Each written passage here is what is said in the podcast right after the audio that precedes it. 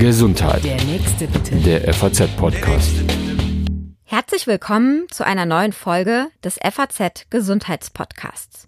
Mein Name ist Lucia Schmidt und ich freue mich, dass Sie dabei sind. Viele von uns kennen das sicherlich. Wenn man rasch aus dem Bett aufsteht oder aus der Hocke nach oben geht, wird einem kurz schummrig, schwindelig. Meist dauert das aber nur ganz wenige Sekunden, kommt relativ selten vor und dann hat man schnell wieder das Gefühl, im Raum doch sicher zu stehen. Viele Menschen erleben Schwindel aber viel, viel häufiger als nur ab und zu. Teilweise beeinflusst dieser sogar immens ihren Alltag. Während bei jungen Erwachsenen nur knapp zwei Prozent von Schwindel betroffen sind, steigt der Anteil bei den über 65-Jährigen auf mehr als 30 Prozent und bei den über 75-Jährigen liegt er noch höher. Rund jeder sechster bis zehnter Patient, sagt man, klagt beim Hausarzt über Schwindelgefühl. Dabei ist Schwindel gar kein eigenes Krankheitsbild, sondern nur ein Symptom. Dahinter können ganz unterschiedliche Ursachen stecken. Zwar sagen Ärzte nur selten verbirgt sich dahinter wirklich eine sehr ernste Erkrankung, kann aber auch mal sein. Doch die Ursachen sind vielfältig und die Diagnostik nicht immer ganz leicht. Frau Dr. Dagny Holle-Lee ist Neurologin und leitet das Schwindelzentrum an der Universitätsklinik Essen in der Klinik für Neurologie.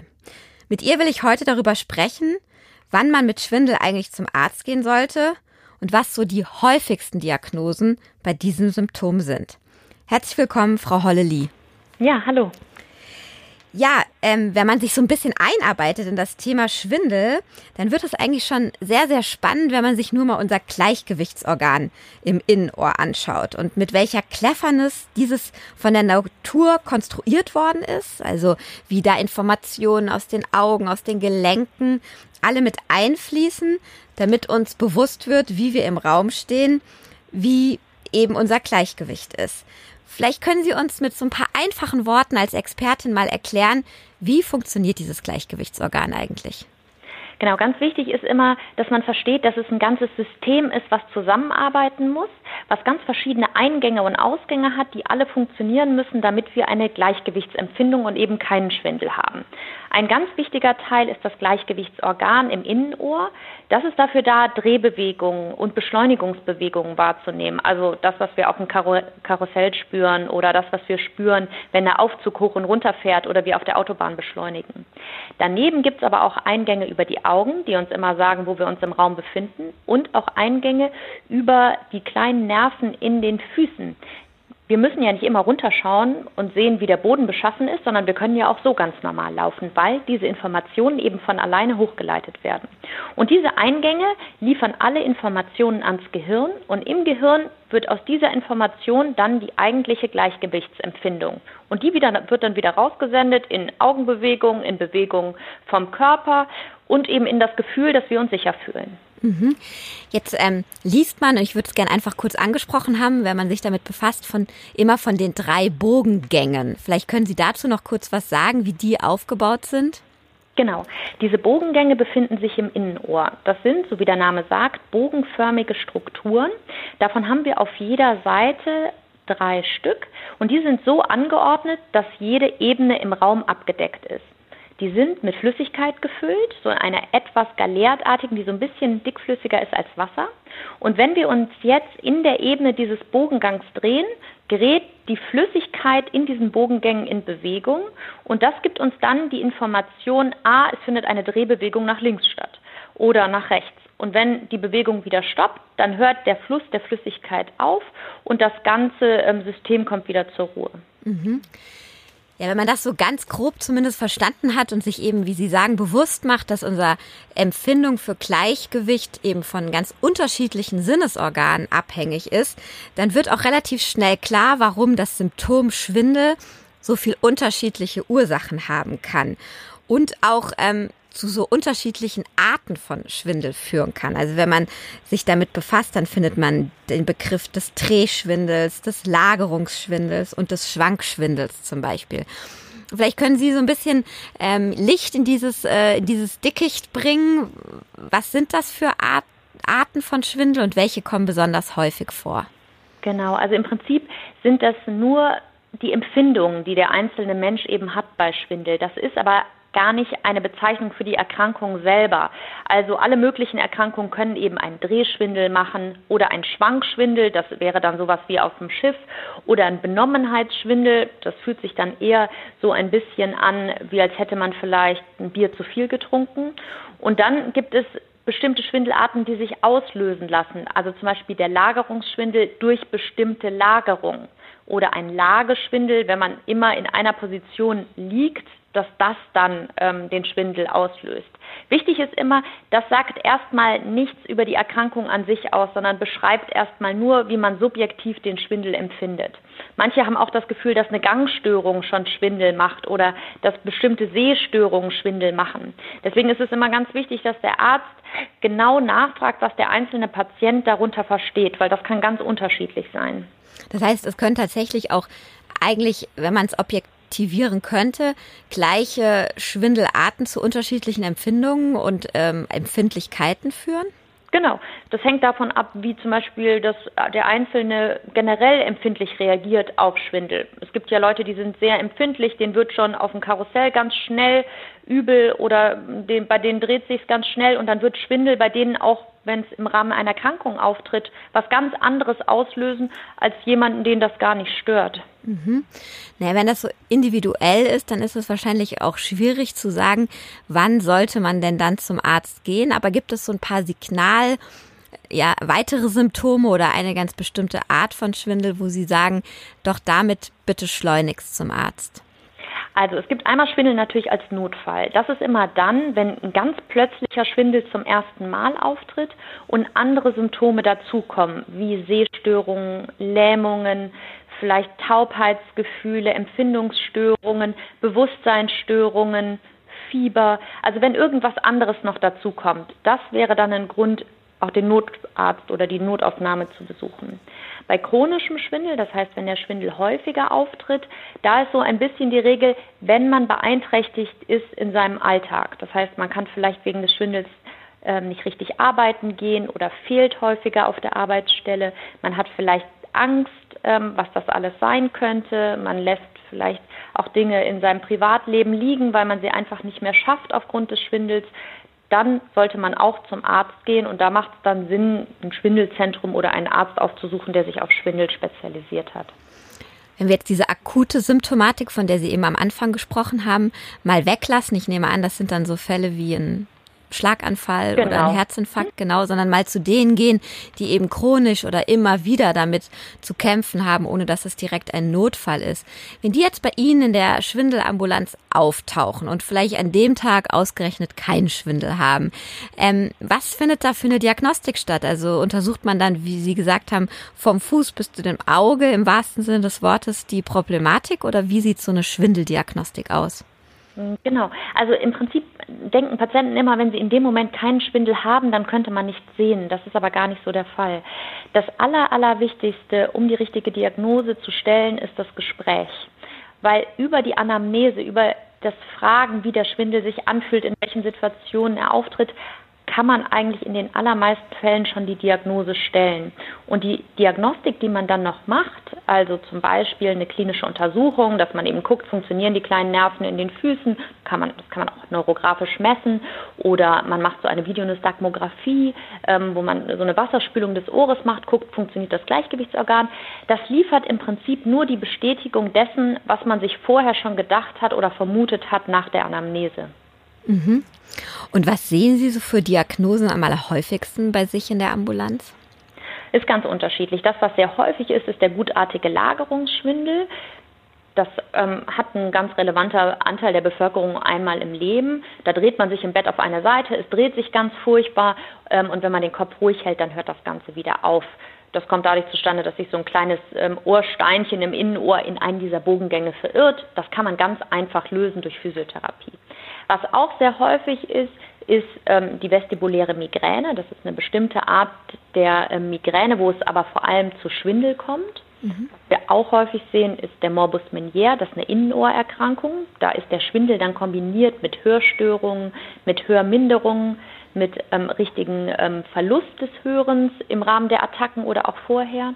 Und ganz häufig ist es so, dass sich zusätzlich auf diesen organischen Schwindel noch ein nicht organischer Schwindel, ein sogenannter phobischer Schwindel oder funktioneller Schwindel draufsetzt. Das heißt, dass ein Angstschwindel noch zusätzlich auftritt oder der eigentliche organische Schwindel schon wieder abgeklungen ist und die Patienten nur noch diesen phobischen Schwindel haben. Also die Angst davor, dass jetzt äh, einem wieder schwindlig wird. Ja, aber das kann richtig zu Schwindelgefühlen führen, dass man sich sehr genau selber beobachtet und ähm, immer das Gefühl hat, dass da vielleicht doch ein kleines Schwanken ist. Und das kann sich anfühlen wie ein richtiger Schwindel, obwohl es eben organisch gar keinen Schwindel mehr gibt. Mhm. Jetzt haben Sie äh, das Stichwort vestibuläre Migräne genannt. Das ist, glaube ich, auch ein Spezialgebiet von Ihnen. Ähm, und Migräne ist insgesamt eine Volkskrankheit. Vielleicht können wir da nochmal drauf eingehen. Was steckt dahinter und was kann ich tun, wenn ich davon betroffen bin? Ja, was die meisten nicht wissen, ist, dass Migräne nicht unbedingt immer nur Kopfschmerz ist. Ähm, viele Migränepatienten haben zusätzlich auch einen Schwindel. Dann ist es meistens ganz einfach, weil man die Migräne, Kopfschmerzen und dann eben ein bisschen Schwindel hat. Aber der Schwindel im Rahmen der Migräne kann auch alleine auftreten. Das ist zum Beispiel bei Frauen nach der Menopause ganz häufig. Das heißt, die haben bis zur Menopause typische Kopfschmerzen und danach isolierte Schwindelattacken. Und der Schwindel ist so ein bisschen Chamäleon ähm, bei der vestibulären Migräne. Der kann ganz kurz sein, nur Sekunden andauern, der kann aber Minuten, Stunden oder sogar tagelang andauern. Häufig sind so ein paar Migränesymptome dabei, wie Lichtempfindlichkeit, Lärmempfindlichkeit sodass man dann schon einen Hinweis hat, dass es wahrscheinlich was mit der Migräne zu tun haben kann. Interessanterweise kann man bei so einer akuten Attacke einfach auch mal ausprobieren, ob eine Ibuprofen zum Beispiel hilft. Und sonst hilft die normale Migränetherapie. Das heißt, man kann so ein bisschen darauf achten, dass man Sport macht, dass man Entspannungsverfahren macht, dass man auf einen regelmäßigen Lebensrhythmus achtet. Und es gibt auch Medikamente, die helfen, dass das dann nicht mehr so häufig auftritt. Das, was man am leichtesten häufig machen kann, ist hochdosiertes Magnesium einzusetzen. Das hilft bei vielen Patienten schon sehr gut. Mhm. Jetzt haben Sie ja schon wirklich ganz viele Dinge aufgezählt, die zu Schwindel führen können. Wenn ich jetzt nach der Therapie frage, gibt es überhaupt die eine Therapie oder müssen Sie da passen und sagen, das ist so individuell, da kann man gar nicht äh, äh, allgemeine Tipps geben? Also ganz wichtig ist, man muss eine richtige Diagnose haben, damit man überhaupt die richtige Therapie machen kann. Weil, das haben Sie gerade schon gesagt, es können sich eben ganz unterschiedliche Erkrankungen dahinter verstecken und man wird der Sache nicht gerecht, wenn man nicht weiß, was es ist. Und häufig spielt da noch eine Angst des Patienten eine Rolle, die dann auch behindert, dass überhaupt eine Therapie wirken kann. Was immer sinnvoll ist, ist das Gleichgewichtsorgan oder System zu trainieren durch Physiotherapie. Ähm, das klingt jetzt so hochtrabend, aber letztlich geht es darum, dass man sich bewegt. Das, was so kleine Kinder gemacht haben früher, also oder äh, machen, wenn sie klein sind, also ähm, balancieren oder ähm, sich mal schneller drehen, ähm, vielleicht die Treppen nehmen und nicht äh, Rolltreppe fahren. All diese Sachen führen dazu, dass das Gleichgewichtssystem wieder trainiert wird, weil es prinzipiell ist wie ein Muskel und wenn man den nicht nutzt und je älter man wird, desto weniger nutzt man den ganz häufig und wenn man Schwindel hat, dann schont man sich meistens noch mehr, was auch schlecht ist, dann verkümmert das System und funktioniert im Verlauf immer schlechter. Mhm. Das heißt, wenn man irgendwie sagen kann, eine Soforttherapie oder ein Hausmittelchen, was ich zu Hause anwenden kann, wenn mir schwindlig wird, wenn wir jetzt erstmal davon ausgehen, dass es eben kein Notfall, kein Schlaganfall, kein Herzinfarkt, sondern eben zum Beispiel ein Lagerungsschwindel, ist sich bewegen und zu versuchen, das Gleichgewichtsorgan in eine andere Position zu bekommen oder zu reizen. Kann man das so Also man muss immer so ein bisschen gucken. Während einer akuten Schwindelattacke macht das sicher keinen Sinn. Da muss man sich vielleicht auch schonen und gucken, woher das kommt. Aber zwischen den Attacken da ist es wichtig, dass man sich ausreichend bewegt. Und dann für den akuten Schwindel muss man gucken, was ist es. Wenn das so ein Lagerungsschwindel ist, dann hilft so ein bestimmtes Lagerungstraining, um das Steinchen rauszubekommen aus den äh, Bogengängen. Wenn es, wie gesagt, eine vestibuläre Migräne ist, dann hilft vielleicht einfach ein Schmerzmittel. Wenn man ein Morbus Menier hat, dann gibt es so Beta-Histin. Das ist ein bestimmtes Medikament, was die Durchblutung im Innenohr fördert, was dann bei diesen Patienten hilft. Ja, das muss man dann aber individuell gucken. Es gibt sicher nicht, was manchmal so ein bisschen beworben wird, so eine Pille, die dann gegen jede Art von Schwindel hilft. Das ist in einer gewissen Art und Weise unseriös. Okay, jetzt haben Sie vorhin auch äh, von dem funktionellen Schwindel oder diesem Angstschwindel mhm. gesprochen. Ich habe in der Vorbereitung auch von einem psychogenen Schwindel äh, gelesen. Ich weiß jetzt nicht, ob das in die gleiche Kategorie genau, fällt. Genau, das ist die gleiche Kategorie, ja. Mhm. Da habe ich aber gelesen, dass der eben auch durch Stress und ähm, ja Hektik und äh, ja eine psychische Belastung ausgelöst werden kann. Ist das eine eine, ja, eine Schwindelart, die eben in unserer heutigen Zeit, in unserer schnelllebigen Zeit zunimmt oder auch in Zeiten von Burnout? Sehen Sie das häufiger? Also wir sehen das häufiger, aber meistens ist dann Stress eine Komponente. Die allermeisten Patienten haben vorher eben zum Beispiel einen Lagerungsschwindel gehabt und dann heilt er irgendwie ab, aber dieser Stress des normalen Lebens und die Angst und alles Mögliche, was sich noch draufsetzt, führt dann dazu, dass so ein funktioneller Schwindel bestehen bleibt. Häufig aber eben Ausgang des Ganzen ein organischer Schwindel. Okay, und dann würde helfen Psychotherapie, Achtsamkeitstraining, Bewegung oder was macht man genau, in so einem Fall? Genau, absolut. Wichtig ist erstmal dem Patienten die Angst zu nehmen, dass es eben nicht ähm, ein Hirntumor ist oder eine schwerere Erkrankung. Das befürchten ja viele, dass man einmal klärt, was war vielleicht der Anfang, dass man irgendwie nochmal schaut, kann man das vielleicht beleuchten. Und der nächste Schritt ist dann wirklich versuchen, sich wieder normal zu bewegen und wenn es ähm, so nicht von alleine geht, sich eben auch professionelle Hilfe zu holen, Richtung Psychotherapie, ähm, Richtung Physiotherapie weil das System ist im Prinzip bei diesen Patienten zu scharf gestellt. Die merken Eigenbewegungen, die man normalerweise ausblendet und die man gar nicht wahrnehmen würde. Aber die sind zu feinfühlig, die Filter funktionieren nicht richtig gut, die normalerweise sowas alles rausfiltern. Und dann wird das ganze System immer weiter hochgefahren und die Patienten kriegen immer mehr Angst und haben immer mehr das Gefühl, sich komisch zu bewegen. Mhm. Jetzt habe ich vorhin gesagt, ähm, es ist ein Symptom, was im Alter vermehrt auftritt. Liegt das daran, was Sie gerade gesagt haben, dass unser Gleichgewichtsorgan einfach äh, im Zuge der äh, Alterung äh, nicht mehr so gut seine Funktion erfüllen kann? Oder warum ist das ein äh, Symptom des Altseins, nenne ich es mal? Genau, also es gibt einmal den Punkt, dass wir natürlich älter werden und die Strukturen des Gleichgewichtssystems auch älter werden.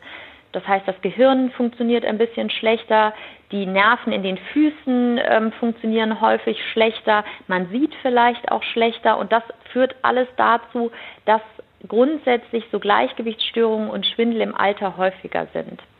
Das Problem ist aber auch häufig, dass sich ältere Menschen, wenn sie merken, dass sie unsicherer werden, auch anfangen, weniger zu bewegen. Und das wiederum ist so ein Teufelskreis, weil sie dann noch unsicherer werden und dann wiederum das Gleichgewichtssystem noch schlechter wird, weil es eben gar nicht mehr benutzt wird und dann im Prinzip verkümmert wie ein Muskel, der nicht benutzt wird. Und wie ist das bei Kindern? Also bei Kindern ist das ja häufig so, dass sie eben Begriffe irgendwo aufschnappen. Zum Beispiel Bauchweh ist ja sowas, wo man immer ein bisschen nachfragen muss, ist es wirklich Bauchweh? Oder eben auch, weil sie es vom äh, Karussell auf dem Kinderspielplatz oder vom Schaukeln kennen, ähm, ist es wackelig oder schwindelig. Können Kinder auch schon wirklich dann Schwindel empfinden und ähm, dieses Symptom spüren? Auf jeden Fall. Also ich habe hier auch eine große Kindersprechstunde. Da kommen durchaus auch schon Vierjährige, Fünfjährige. Natürlich muss man da genauer nachfragen.